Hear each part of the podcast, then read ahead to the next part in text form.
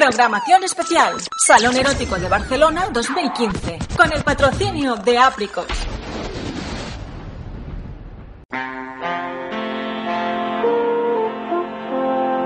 Sorry, boys and girls, but this is X rated. So if you're under 18, Get out, it! Get the point? Good. And now? Get it down. Get it down. I can't wait anymore. We do it all night long. Oye, un placer finalmente conoceros en persona, porque hace muy poco que nos conocemos, yo diría que nos conocimos el sábado o el domingo, pero ha sido una relación muy intensa, hemos hablado los tres muchísimo. Bastante, bastante, la verdad. Oye, ¿os puedo hacer una pregunta? Ha habido días que estaba hablando con los dos, ¿estabais uno al lado del otro? A veces sí, a veces no, no siempre, pero a veces sí. Es que a veces tengo la sensación de podría estar hablando solo con uno que estaría mirando también el ordenador del otro y no habría ningún problema, pero iba hablando contigo, ahora hablando con él y sabes lo que dices, creo que he explicado lo mismo tres veces. Sí, claro, puede ser. Bueno. Eh, yo voy con el móvil, él va con el móvil, estamos en casa del ordenador. O sea, Guay. Oye, estoy muy celoso porque no soy el primero en entrevistaros y si hay algo que a mí me ha gustado toda la vida ser el desvirgador de entrevistados. En este caso Laura Carrión fue la primera, con lo cual se lo perdono porque es muy buena amiga, pero que sepáis que me hubiera encantado ser el primero en haceros una entrevista. a mí también me hubiera gustado. Pero no nos conocíamos, es más, si no fuera por Laura no estaríamos los tres en... Bueno, estaríamos los tres aquí, pero no nos conoceríamos. ¿no? La verdad que no. Oye, en el último año en mi programa se ha escuchado mucho la palabra cuckold. ¿Qué os gusta más, cuckold o cornudo consentido? A mí me da lo mismo. Lo que pasa es que la gente tiene aquí. El que le dices culcol no sabe lo que significa. El que le dices cornudo con sentido, aquí como es una palabra despectiva. Es que suena eso. No, no sé si es más despectivo cornudo que consentido, porque es como pobre, pobre hombre, cuando en realidad la libertad es absoluta y la voluntad es de disfrute genial. Claro, pero hay mucha gente que lo malinterpreta por la palabra que dices tú, consentido. Pero en este caso el que lo consiente es él, no yo. Ya. ¿Entiendes? Pero supongo que es que a mí la primera persona que me habló de los cuckolds, que es un cornudo consentido, que por cierto tiene un stand por aquí, luego os lo presento, igual no lo, no lo conocéis. Claro, él es el primero que, que dice cornudo consentido y ya con la pronunciación es como de, no hombre, no, dale, tío, estás haciendo algo que mola, porque creo que en esto coincidiremos todos, el sexo es lo mejor que hay en este mundo y no sé por qué está perseguido, demonizado y, parece que porque mires porno o porque seas swinger o porque seas cuckold ya eres el demonio y eso que yo, pero, pero ¿de qué vamos? Porque la gente está todavía muy cerrada. Entonces a que le dices, cornudo consentido, ¡oh! Sois unos enfermos. Y ya se ponen las manos a la cabeza. Yo siempre que he entrevistado a swingers, que han pasado más por el programa que cuckolds, porque no sé por qué no es tan público, supongo que deben haber muchos, pero no, no, de momento no dan tanto la cara, o hay alguno que a lo mejor lo es y no lo ha descubierto aún. No sé por qué la sensación que me da cuando veo swingers es de admiración, de decir, hostia, ojalá yo cuando tenía 25, 30 años hubiera tenido las narices, porque obviamente me llamaba la atención de a mi pareja de entonces decirle, oye, vamos a un sitio de estos, vamos a tomarnos una copa, vamos a conocer a gente y me arrepiento y a veces tengo la sensación de haber perdido 20 años de mi vida. Claro, porque piensa que son dos cosas diferentes.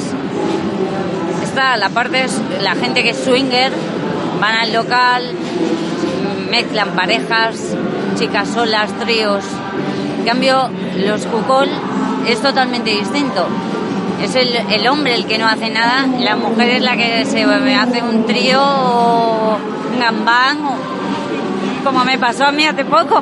Es una de las cosas que te pregunta Laura en la, en la entrevista, que es si te gusta de uno en uno, de varios en varios, y tú contestas, no, no, si es con varios, mejor. Eh, claro, le- mira, el último fue un gambán con 12.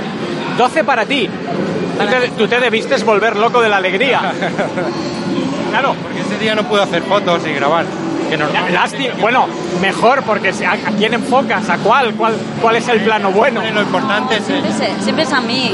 Bueno, pero con 12 algún culo se te colaría en el objetivo, es muy difícil. Claro, la, la cara de los chicos nunca sale. O sea, siempre es lo que decimos cuando quedamos con la gente. Que el- la cara de ellos no sale. Siempre tienen miedo, ay, no me publiques, ay, tal. Y siempre decimos que no, que ellos no saben, que como mucho puede salir un poco del cuerpo. Bueno, eso es a lo mejor que no están orgullosos de su cuerpo y no quieren que alguien le vea el Michelin. No, pero es por lo que te comentaba, porque antes sí publicábamos. Entonces, claro, si te dan su consentimiento, no hay problema. Yo, si me consienten, yo publico con su cara también. Pero si no quieren, yo les digo que es privado, que es para mí. ¿Sabes? Bueno, para los dos. Claro. Sí, sí. Una cosa que me llamó la atención de, de la entrevista con Laura es que estabais en la playa, tú estabas completamente en pelotas, desnuda, pero tú no. porque se habían bañado. Ah, vale, os habíais dado un bañito. Habíamos dado un baño Laura y yo, que justo mientras estaba el otro, el compañero de ella preparándolo todo, ¿Y ella también en pelotas o no? No, bueno, primero se bañó en pelotas, luego se volvió a vestir para Vale, hacer vale. la entrevista. O sea, has visto a Laura en pelotas, cosa que yo no. Sí, La yo entrevisté a Laura y la entrevisté en un club liberal, dentro, con, con gente alrededor y tal, y la gente nos miraba como diciendo, ¿pero os vais a poner al tema o, o no? Y no pasó. ¿no? No. Vaya, hombre. Yo creo que no soy el tipo de Laura. No, No, creo que no. Básicamente porque conozco a su ex y creo que no coincidimos mucho físicamente. no. Pero bueno, oye, volviendo a eso, a la entrevista. Obviamente la entrevista de Laura es más, está recortada. ¿Cuánto rato estuvisteis en pelotas en la playa? Porque no hacía buen día. No, estaba el día un poquillo nubladito, luego se fue arreglando, pero llevábamos ya tiempo queriendo buscar un día que hiciera bueno. Pero la verdad que ya te digo, como media hora, tres cuartos en la playa. Me está entrando frío solo de pensarlo. No, porque piensa que después de los después de la entrevista, si te fijas, hay, hay- se le ve a él haciéndome las fotos a mí, porque aparte de eso también soy ex- exhibicionista. Pues ahora estás muy tapada para ser exhibicionista. Claro. Bueno, aunque decís que tú normalmente no sueles llevar ropa interior. O sea, ahora no lleva ropa interior. Hombre, completamente al desnudo. Al sujetador ya se nota que no, que no lleva. Ah, con este vestido sería quedaría muy mal, ¿no? Bueno, por aquí puedes ver de todo. Pues sí, la verdad que sí. Y te gusta, o sea, obviamente exhibicionista es que te gusta enseñar, pero te gusta que ahora, por ejemplo, alguien pase, te mire y diga, hostia, no llevas sujetador. O sea, te gusta generar ese misterio. Sí, claro. Yo creo que la- a la gente le gusta más el no ver a una mujer. Lo que intuyo que lo que veo. ¿sabes? Eso. Eso el vestido es todo abierto. Pues entonces, entonces el raro debo ser yo, que prefiero ver desde el minuto número uno. Yo hubiera estado más a gusto grabando en la playa en pelotas que ahora aquí los tres vestidos. Sí, pero es lo que te digo, a la gente, eh, por ejemplo, nosotros cuando hemos estado en Totem, que hacen la, la noche de los miércoles, que es al, al desnudo, claro, vas con un pareo, pero no llevas nada. Entonces, claro, él me decía, es que es un poco erótico esto, ¿sabes? Porque prácticamente no llevas nada, vaya- llevas Es una como, es, como un pijama de hospital, sí. Tú ves a una mujer desnuda, ya ha perdido todo el misterio, ya la has visto, la ves, ya sabes lo que... Ya Pero, está. pero es que yo creo que estamos aquí sentados los tres porque yo la he visto desnuda desde el primer minuto. Sí, sí, pero es decir, que a ti te llamará más la atención una mujer que veo, que no veo, que me imagino, tu imaginación es la que trabaja. Cuando está desnuda, ya está. No es por hacerte la pelota, pero es muy difícil verte en pelotas y que no llames la atención. Bueno, vestida también, pero es muy difícil porque fea, gorda y jorobada no eres. No. Pero bueno, me considero normal. Esto ya me lo dijiste hablando y te digo que no, o sea, díselo tú más veces. Yo te lo he dicho mil veces que no. Hazle caso a él, que, bueno, para eso te quiere. No, la verdad que sí. A ver, hace mucho también el, el sitio donde, está, donde vivimos. Porque pi- quieras o no, es un pueblecito y a la que te vistas un poco más de la cuenta, pues claro, la gente te mira. En cambio, a mí me pones tal como estoy hoy en Barcelona, que me he parado delante de Totem para ir a buscar las entradas y me miraba todo Dios. Pero es que en, Bar- Barcelona. Imagínate en un pueblo donde vivimos nosotros. pero es que en Bar- Barcelona en el fondo es un pueblo grande. Yo siempre que voy a Madrid a grabar, cuando vuelvo digo, Barcelona son cuatro calles. Obviamente un pueblo pequeño es aún más pequeño, pero, pero vosotros llamáis la atención. Obviamente ahora la gente no se está viendo, pero tú llevas ahora como reflejos azules, gafas de pasta de estas chulas modernas, los dos vais muy tatuados, dilataciones. Aunque no fuerais cuckold, Discretos no hemos sido ni, ni seremos nunca. ya, ya erais cuando veas el, el próximo tatuaje que me van a hacer. el de la espalda que me dijiste. Sí. ¿Sabes que Bueno, claro que lo sabes. Esos son horas de dolor y de sufrimiento. Bastantes. No me digas que también eres sumisa. No, sumisa no. No, no te gusta que te apliquen dolor. No.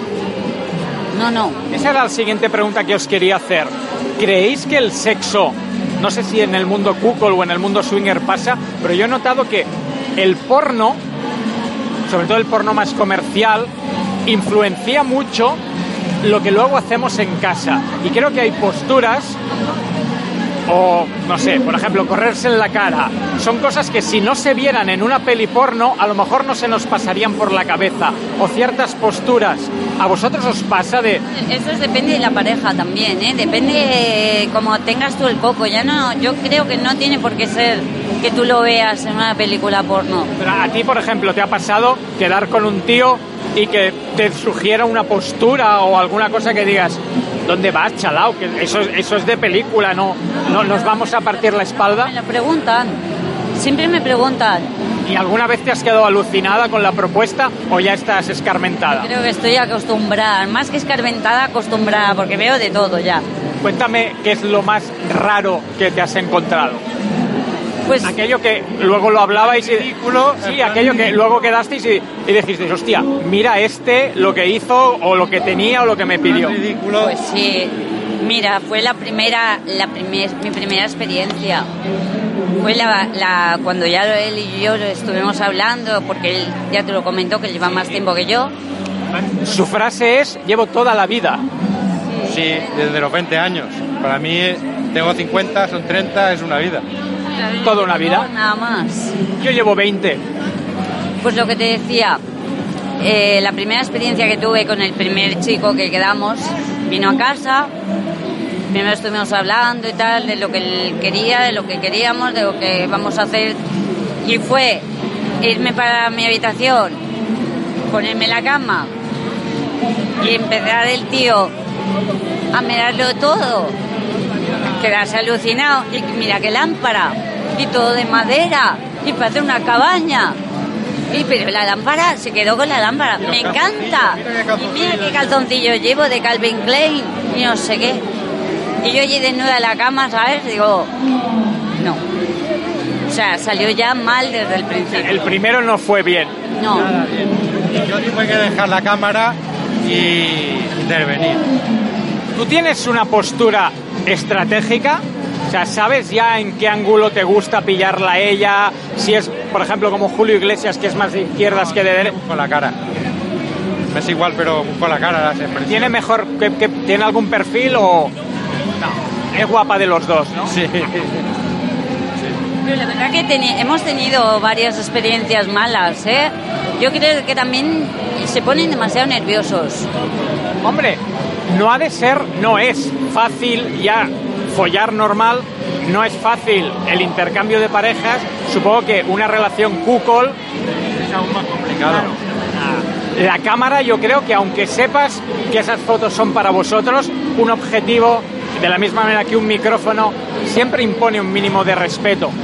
Sí, claro, yo siempre lo he dicho. A mí también me pasó la primera vez. Siempre estás nervioso la primera vez, porque sabes que hay una cámara ahí grabando. Pero tú no vas a sufrir una falta de erección. Claro, pero luego, pero con el tiempo te acostumbras, ¿vale? Y luego aparte también lo que no nos gusta es, es repetir mucho. Eso es algo que me llama la atención y me lo han dicho la mayoría de cuckolds. ¿Por qué? ¿Por qué qué? ¿Por, qué- por por la qué no, ¿Por qué no repetir? Hombre, a veces sí, pero no mucho. Y si es con alguien que hay buen rollo y te entiendes y está guay, puedes repetir, pero con un tiempo espaciado, para que no crear vínculos Pero supongo que la, el hecho de repetir también está en vuestra mano. O sea, si es el otro que se pone pesadito, ahí es donde hay que... Exacto, es lo que Yo- te para eso ya estoy yo. Claro, es lo que te comentaba el otro día. Eh, cada uno sabe sus límites, ¿sabes? Siempre está el que puede llegar el momento que la persona se enamore de ti, ¿sabes? Pero yo tengo muy claro lo que quiero, que te lo dije, y por supuesto yo no voy a dejar a mi marido por nadie. Pero eso es lo que eso es lo que te comenté yo a ti. Yo en mi época más de follador empedernido me encontré muchas mujeres que se me declaraban como casi esclavas sexuales y a los tres meses tres meses quedando una vez por semana, o sea, tampoco cada día. Ya te quieren, oye, ¿te gustaría subir y conocer a mis padres? Y es aquello de, pero no habíamos quedado, oye, pues mañana antes de follar, pues podríamos ir al cine. ¿Y por qué no me coges de la mano por la calle? Y es aquello de, entonces dices, no, No, es lo que te digo. Que la, en el momento de que una, uno de nuestros contactos ya coge confianza con nosotros, entonces es el, vas viendo el día a día, ¿no? Si ves que se pone pesado, si ves que quiere dar un paso más, ¿sabes? Entonces cuando tú le cortas la sal, le dices, eh, hasta aquí. Entonces yo estos días hablando con los dos he sido pesado en algún momento. Para nada, para nada, Vale, vale, pues ya estaba empezando a rayarme, digo yo, igual he sido muy pesado. Para nada. Es lo que decías tú, lo que explicabas de lo que te había pasado a ti. Es justamente no repetir mucho, o si repites con alguien, dejar tiempo espaciado para que no pase eso. Para no crear vínculos. Tú eres cornudo consentido en la traducción, tú eres hot wife, ¿tiene traducción al castellano? Mujer caliente. Bueno, queda, queda mejor que, que cornudo consentido. Y te lo has tatuado no solo en, en el pubis, sino que llevas el, el logo de lo que llevas el, un monito con la pica. Aquí, Esto es, es un símbolo universal, ¿no? Deduzco. símbolo de la hot wife. O sea, vosotros vais a Cap Dash en Francia y lo petáis. Y todo el mundo sabe de qué va. Ya, es fácil. O sea, al principio yo lo que quería era solamente una pica pequeñita, que es lo que llevan todas. ¿Toda- ¿Todas se lo acaban tatuando? Normalmente las hot wives suelen llevar eso o una tobillera, collar con las letras H, W, ¿vale? Y entonces, buscando, buscando, como a él le gustan mucho los monos y a mí me gustan los chimpancés, encontré esta foto que me encantó. ¿A quién no le gusta un chimpancé? Y entonces lo, lo transformé un poco por el tema de la familia. Y cuando alguien que no es del mundo sexual o de la noche os cruzáis, pues no sé, en la cola del pan y te dice, ¡ay, qué tatu tan llamativo! ¿Explicáis o no? No, no. Simplemente es un mono. El que ya, el que sabe, no te pregunta, ya sabe. Pero cuando hay gente por la calle te ay, qué chulo el tatu y tal. ¿Te gustan las cartas? Sí. Y los, y los monos que y los monos que juegan a cartas. Y ya está. Oye, ahora que me decías lo de la pulsera o lo del tatu, eso quiere decir que está más cerca incluso de una filosofía de vida que de un gusto sexual. Que supongo que hay mucha gente que nos está escuchando y debe pensar, estos a los tres meses se han aburrido. No, no, eso es una filosofía de vida. Yo llevo, eh, lo que te digo, en mundillo así unos 30 años. Y esto, pues como 15 o 20, no es cuestión de tres meses. Nosotros llevamos casi dos años. ¿Sabes? Cada vez va más. ¿Sabes la de veces que nos tenemos que haber cruzado tú y yo? Posiblemente, es posible. Y no nos habíamos fijado nunca, ha sido gracias a ella. Lógico. Bueno, sí, más vale tarde que nunca. Pues sí, la verdad que sí. Oye, volviendo al, al tema del, del tatu, me decíais la pulsera, el tatu, ¿hay alguna simbología más o se queda ahí? No, en principio lo que yo he ido buscando información, solamente he visto esto. Normalmente se suelen hacer la pica en el tobillo, en el, encima del pecho, en el cuello. ¿Y tú siempre vas depilada de abajo o solo cuando sabes que vienes a sitios especiales? Pero siempre procuro. Pero esto es algo, volvemos a lo de las modas. Antes no se iba completamente depilado. Eso a mí es una cosa que siempre me ha molestado.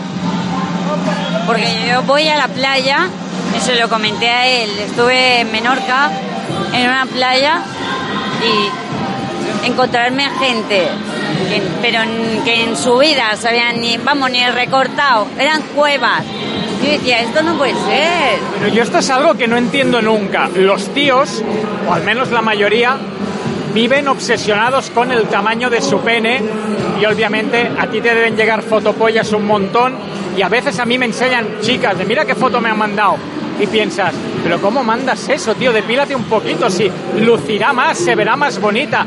Es lo que decías, aparte de que es muy incómodo escupir pelo. Sí, sí, la verdad que sí. Yo a mí... Corta mucho el rollo. Cuando me las mandan con pelo, normalmente les pregunto, oye, ¿tú te depilas? No, yo me recorto. Digo, pues si no te depilas no hay nada que hacer. No me gusta. Bueno, está bien que tengáis, hay que tener gustos en esta vida y preferencias. Claro, cada uno tiene sus gustos y preferencias. Oye, ¿podemos tocar el tema de la fantasía que tenéis por cumplir con él? Sí, claro, lo que pasa que es difícil. Es difícil porque en el, en el tema de los trans, eh, lo que sí que me he dado cuenta que no es como un travesti o como una, una persona normal, sino e- ellos van más por el tema de dinero. Porque la mayoría se tienen que prostituir para poderse... Yo no sé por qué han pasado muchos trans por el programa y oye, soy el ídolo de las trans, yo no sé qué tengo físicamente que les encanto, con lo cual si necesitas teléfonos yo os paso unos cuantos de trans. Pues sí, estaría bien. Que estaba pensando, cuando vi vuestra entrevista pensé, hostia, si fuera algo que a mí me apeteciera, ya digo, voy a llamar a este chico y le voy a pasar teléfono. Pero es por- más que nada la fantasía es esa porque él me, él me comentó que había tenido una experiencia. Entonces, él, él a un tío no le pone. Le pone más A un mola ver a dos tíos. A la mayoría de tías les mola ver a dos tíos. mola ver a dos tíos. A mí los tíos, yo soy hetero, a mí no me gusta, a mí el tío no me gusta. a veces una película porno de dos tíos dándose y me gusta. Bueno, no, no tiene nada de malo. No. A mí no me gustan los tíos. Solución, un intermedio. Yo un trans lo veo como una mujer. Hay un libro que salió Una mujer. hace años ya salió un libro que se llama El tercer sexo, porque realmente hay tanta gente que tiene el gusto que tienes tú y que no es homosexual, porque lo normal es decir, ¿te gustan los trans? Maricón. No. Es, otro. Digo yo también, ¿eh? Claro. Es lo que les digo yo cuando me dicen, hostia, es que yo no soy, porque hay de todo. O sea, yo cuando quedo con una persona, yo les suelo preguntar, ¿te gusta que te hagan esto? ¿Te gusta que te hagan lo otro? Ay, no, por aquí no, porque eso es de maricones. Digo, bueno, pues nada. Pues cuando cumplan 50 años y tengan que ir al proctólogo y tal, ya aprenderán si es de gays o no es de gays. Pues salen traumatizados. La verdad. Que dicen que quien lo prueba luego repite. Exactamente. Es lo que me, es lo que me pasó a mí. La verdad que an- al principio, cuando me dijeron, ¿te han dado por el culo alguna vez? Digo, no, a mí el culo que ni me lo toquen. Cuando lo probé dije, joder, qué tonta he sido no haberlo hecho antes. Y ahora me gusta. Tengo 20 años perdidos. Lo mismo, ¿no? Así te pasa con el sexo anal. Exacto. Y en cambio, eh, yo entiendo que hay hombres que no les guste. Yo lo entiendo y lo respeto. Es que yo recuerdo la primera vez que una chica, hace muchísimo, me dijo, ¿te puedo comer el culo? Entonces, claro, la reacción es mirarla como decir, ¿qué ha dicho qué? No, pero eh, yo siempre he pensado, en el- igual que una- un chico se lo hace a una mujer y a nosotras nos gusta, nos da placer, tal, ¿por qué una mujer no se lo puede hacer al hombre? Bueno, realmente ha aumentado mucho la venta de arneses, pero para mujeres penetrar a hombres. Eso es lo que yo lo he hecho con él. Ah, ya lo habéis probado. Sí, Pero ese arnés doble de estos que a ti también te da, sí, sí, sí. Ah, Dos, dos buenas. bien, ¿no? Pues me dijiste que eras clitoriana Sí. De toda la vida o esto también lo has ido descubriendo. Hasta que descubrí que hacía squirting. Ese, ese era el siguiente tema.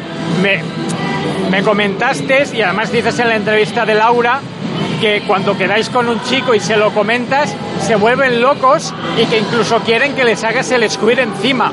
Sí. Porque la mayoría, hay muchas chicas que supongo que es por miedo, ¿sabes? Por el miedo de, oye, es que me voy a mear, me voy-". no es meao. Es una, es una forma distinta, ¿sabes? Nosotras no sacamos semen blanco como los, vosotros. Pues Pero hay mujeres que son muy retraídas. Entonces a la que lo experimentan, si de verdad saben dónde tocarte, es una pasada. Un día le- la una fuente. Ahí, aquí, en, obviamente, en los festivales eróticos no se puede estar constantemente y las actrices porno lo que hacen es introducirse una botella de agua, retenerlo un ratito, subir al escenario y simularlo. Y ves que la gente se acerca al escenario como para tíramelo, tíramelo, tíramelo. Y digo, pero no estáis en una habitación, digo que luego has de coger el metro y irte a tu casa, ¿dónde vas ahí todo mojado? No, no, es así. La gente, la gente que de verdad siente el morbo y les gusta, les da lo mismo.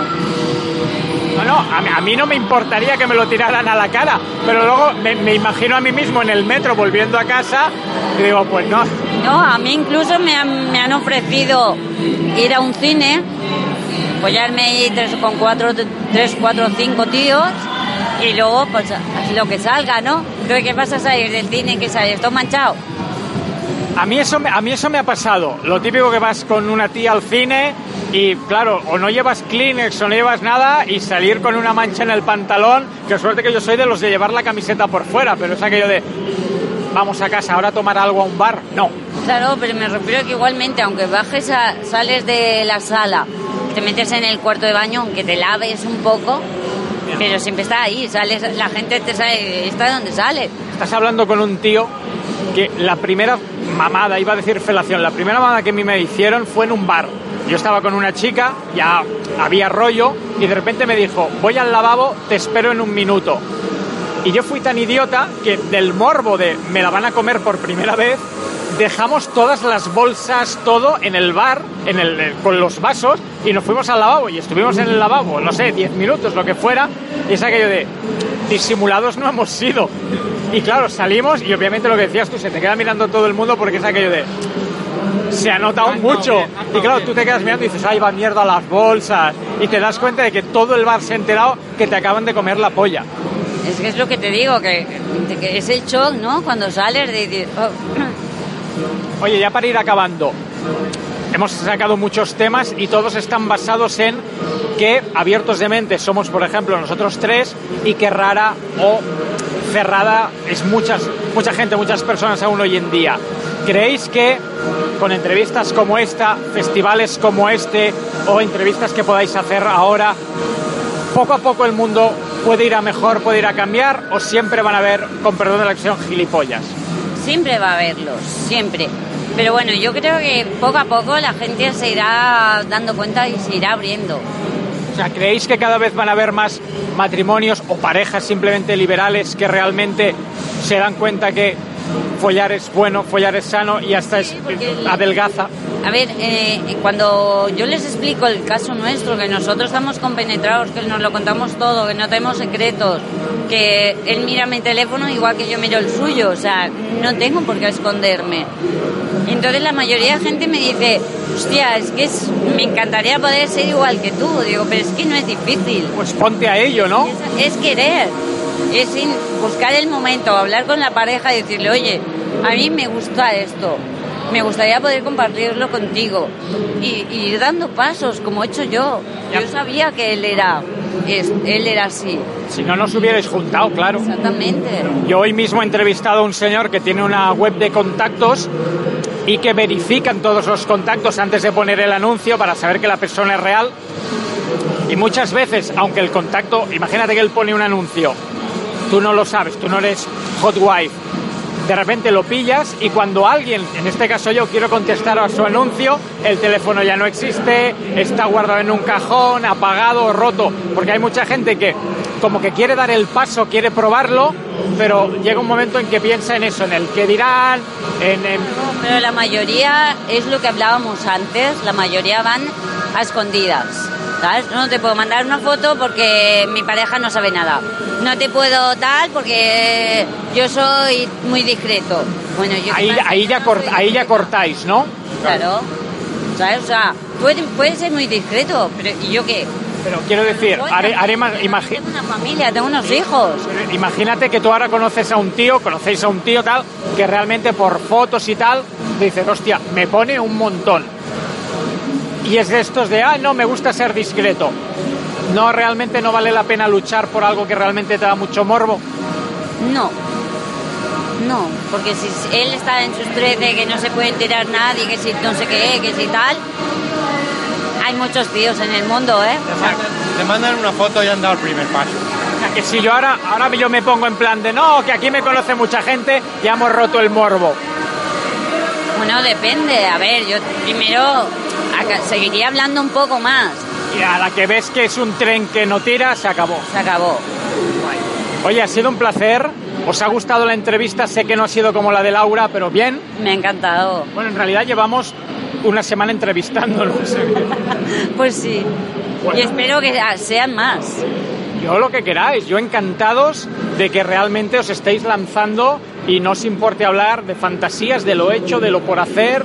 Ojalá todo el mundo fuera como vosotros. Poco a poco es así.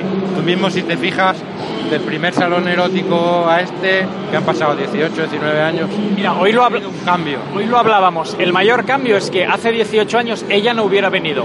Pues no había una sola mujer, ni una. La que venía era porque era o actriz o la novia de alguien, pero chicas solas a dar un paseo, como aquí hoy hay un montón, ha cambiado mucho. Que poco a poco Sí, yo soy muy, abierta. Pero hace 18 años tú hubieras sido sola a un salón erótico de Barcelona. ¿Por qué no? Te voy a montar un club de fans al final. Pues eh, ya puedes montarlo, ¿eh? Voy a hacer, ¿te importa que haga carnets y fans de, de la Hot Wife? Hot- Claro, de lo que tú quieras. Vale, me haré presidente y mira, igual nos sacamos unas perras o Eh, algo. pues ya está. Que sea para tomarnos unas Coca-Colas. birras y cenar ya está bien. Oye, sie- siempre va bien, ¿no? Pues sí. Pues lo he dicho, oye, un placer, que no sea la última vez que nos vemos, que no sea la última vez que pasáis por el programa y, oye, acabar de disfrutar del salón erótico. Pues muchas gracias por, Por todo. cierto, me has estado rozando toda la entrevista, que se agradece. Oye, Un besito. Programación especial. Salón Erótico de Barcelona 2015. Con el patrocinio de Apricot.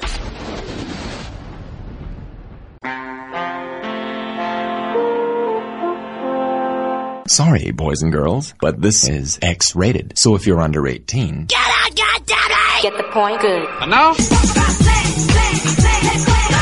it down. Get it down. I can't wait anymore. Whatever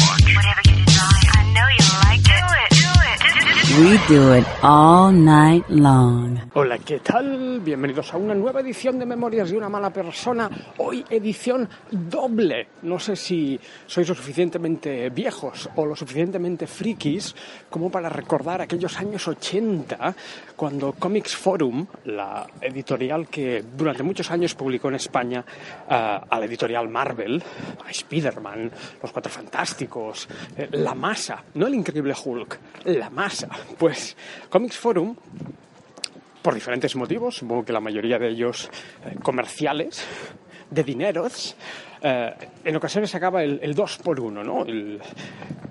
Tú pagabas un TV y dentro te venía otro de... No de regalo, no creo que esa sea la palabra, sino ahí recauchutado, metido en medio, porque normalmente eran las, las páginas centrales. Bueno, yo creo que básicamente era para que te aficionaras y, y luego lo sacaran por separado y, y te compraran los dos, ¿no? Te compraras el del hombre araña y, y el de regalo, que, que luego ya no era tan de regalo, no sé. Es un, es un decio. Supongo que alguna táctica se escondería detrás de, de estos TVOs 2 por 1 Pues hoy, este Memorias de una mala persona es un 2 por 1 Aquí sí que no hay ninguna táctica comercial, no, no vamos a vender nada. O sea, de aquí no va a salir otro podcast que mañana te tengas que descargar.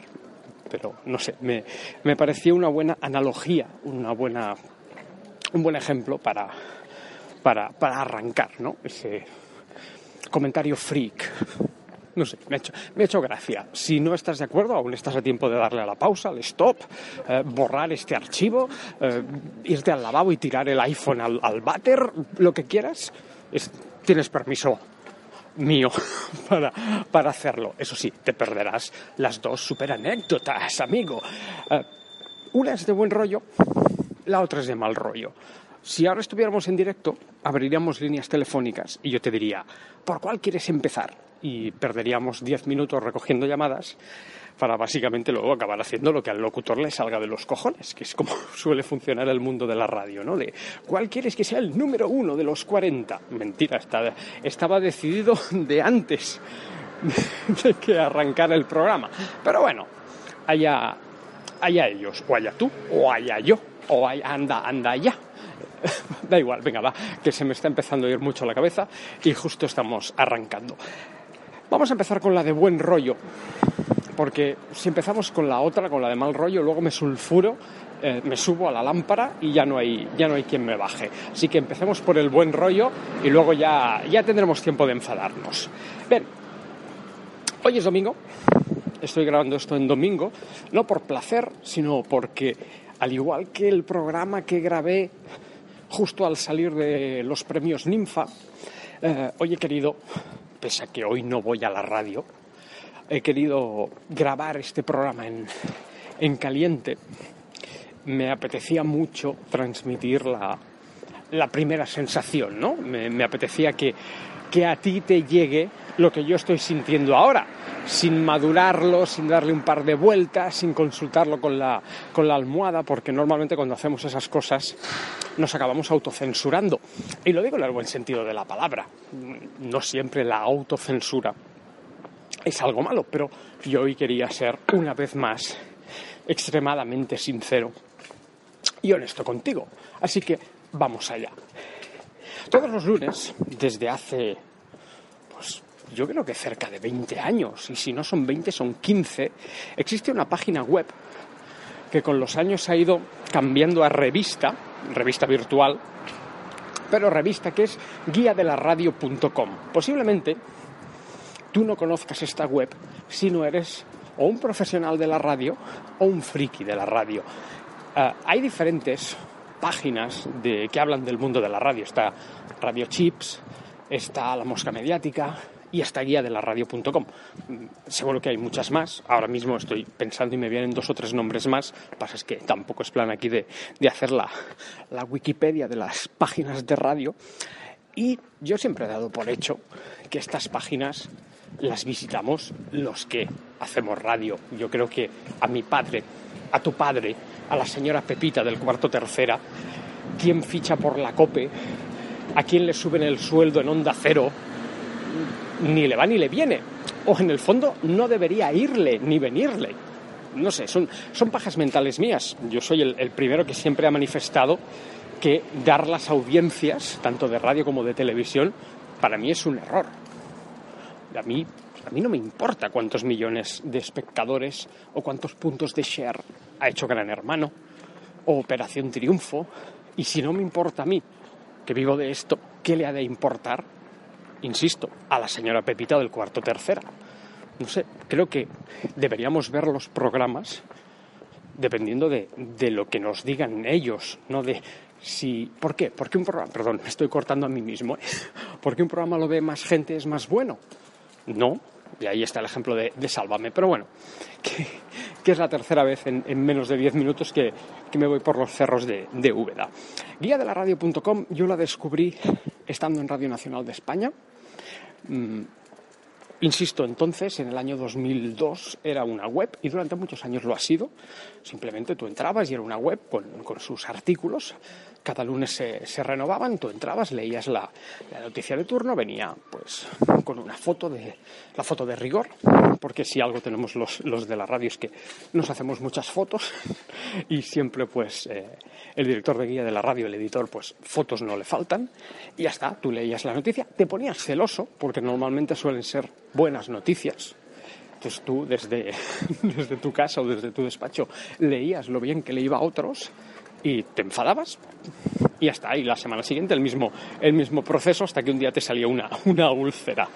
Uh, Insisto, con el paso de los años la web ha ido cambiando y desde hace creo que un par de añitos se ha convertido en una revista en PDF, pero es una revista, todos los lunes está para descargar, incluso con su portadita. Y bueno, pues al que le interesa entra, entra en la web, se la descarga o la ve online y, Y Chachi Piruli, ahora parece que le esté haciendo yo aquí a este hombre una, una campaña de publicidad. Y no, no es el caso. Yo la, la primera vez que salí en guía de la radio.com fue en el 2003, cuando me echan de Radio Nacional de España. Creo que sí, si no me falla la memoria, esa fue la, la primera vez. Y desde entonces, no sé, creo que dos, tres veces he ido saliendo en, al año, he ido saliendo en guía de la radio.com. Sí, un par de veces al año saca alguna noticia sobre mí y siempre he estado extremadamente agradecido porque, no sé, mira, igual es que yo soy muy friki de lo mío, pero me, me mola salir en los, en los papeles y sobre todo en papeles que sé que van a leer mis compis. Lo que, lo que decíamos hace un minuto de provocar úlceras, pues siempre es apetecible saber que X miles de personas van a abrir guía de la radio.com, van a leer esa noticia sobre Alex Salgado y les va a sentar el desayuno del lunes un poquito mal. Eh, Además, esto es algo que con el avance de las nuevas tecnologías se nota mucho porque, por ejemplo, el LinkedIn, que es esa red social bastante inútil porque no sirve para nada, excepto para cotillear, porque LinkedIn te chiva quién ha mirado tu perfil. Creo que esto es algo que ya hemos hablado aquí. LinkedIn te, te chiva quién ha mirado tu perfil a lo largo de la semana y cuando suceden este tipo de cosas, pues que sales en guía de la radio o, no sé, ejemplos parecidos, siempre hay un, un movimiento. Yo recuerdo, hará un par de años, cuando fuimos eh, número uno en en iVoox. Ser número uno en iVoox es muy difícil, sobre todo en el ranking global, porque suele ser siempre número uno Iker Jiménez. Esa, esa es una teoría que explicaremos otro día de cómo funcionan estos rankings y las acumulaciones y las ecuaciones y los algoritmos para, para ser número uno, pero yo normalmente siempre estoy en el top 10 de humor y entretenimiento. Muchas veces número uno, otras ocasiones 5, 2, 3, 10, depende de la semana y de la audiencia que, que tenga el programa. Pues esos, esos siete días de rigor. Y no sé qué pasó hace un par de años.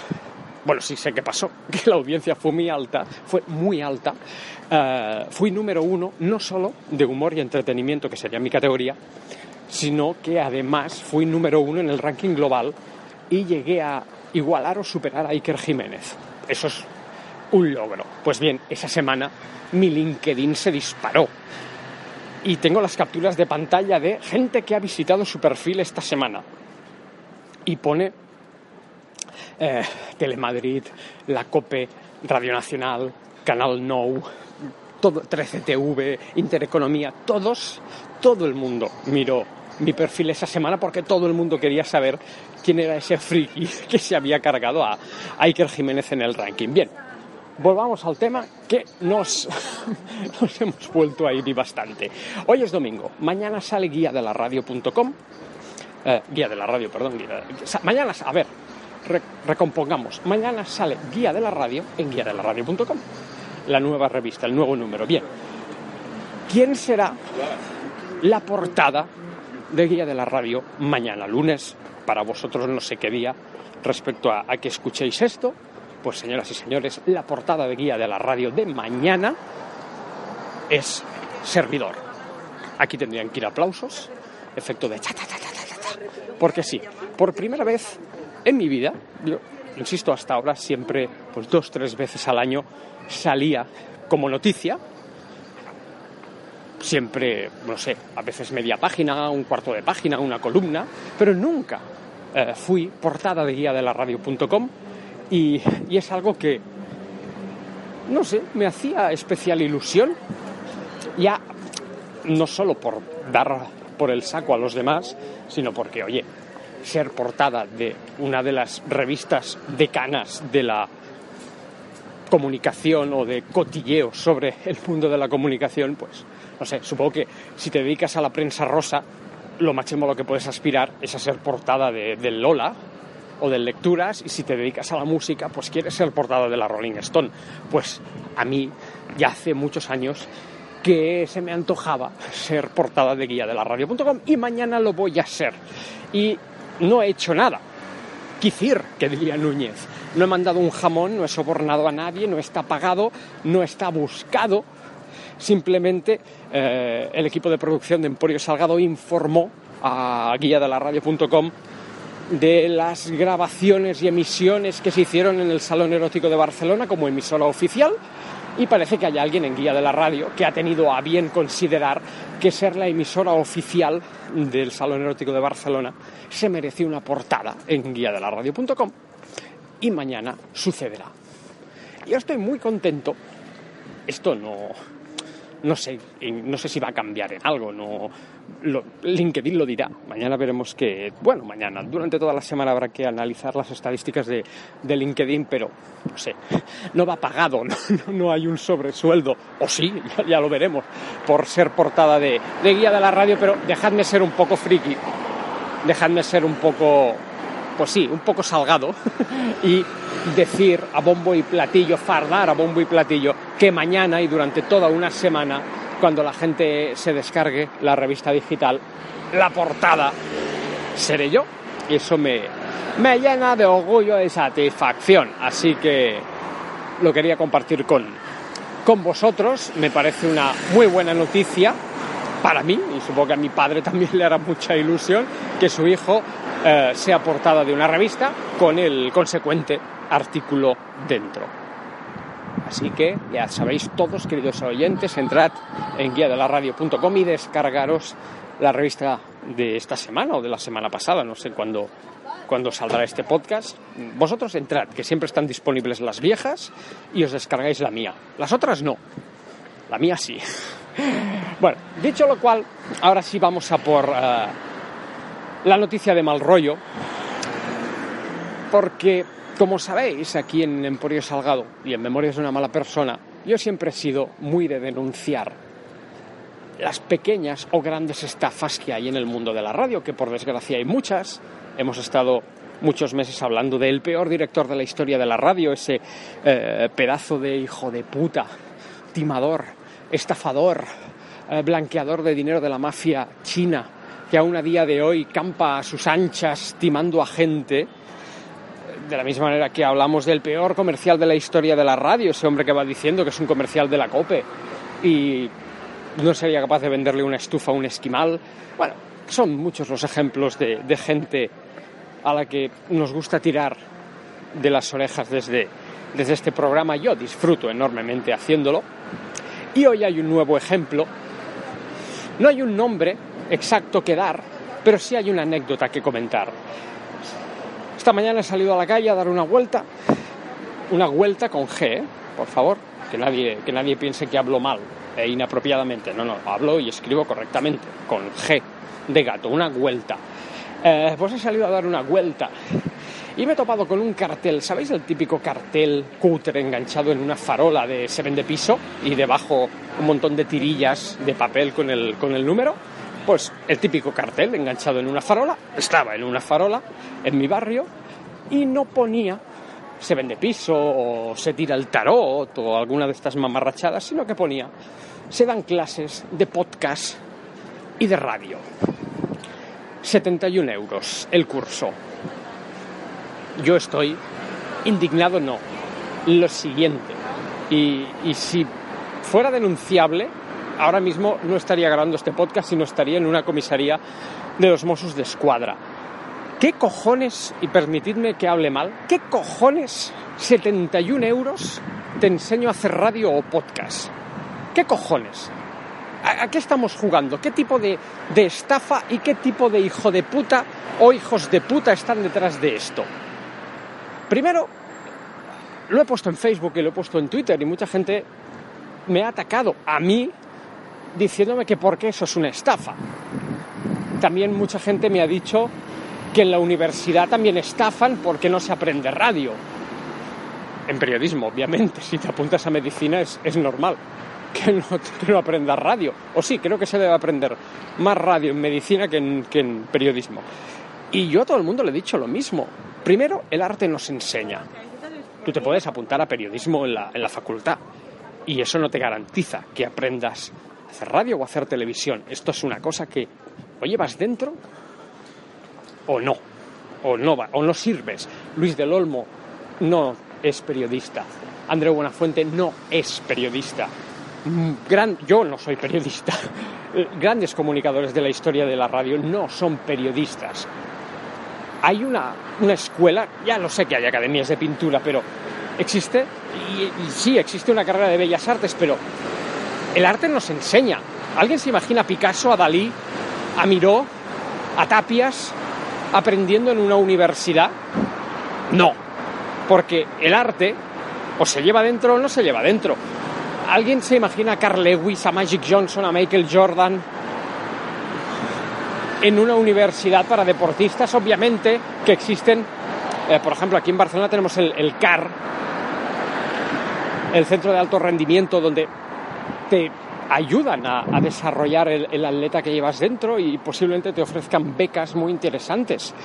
Pero si tú no eres un superatleta, o sea, si tú, si tú no eres Indurain y no tienes las capacidades físicas de Indurain o de Fernando Alonso cuando, cuando estaba bien, por más que te pongan un coche de puta madre o una bicicleta de puta madre, tú no vas a hacer nada. ¿Vale?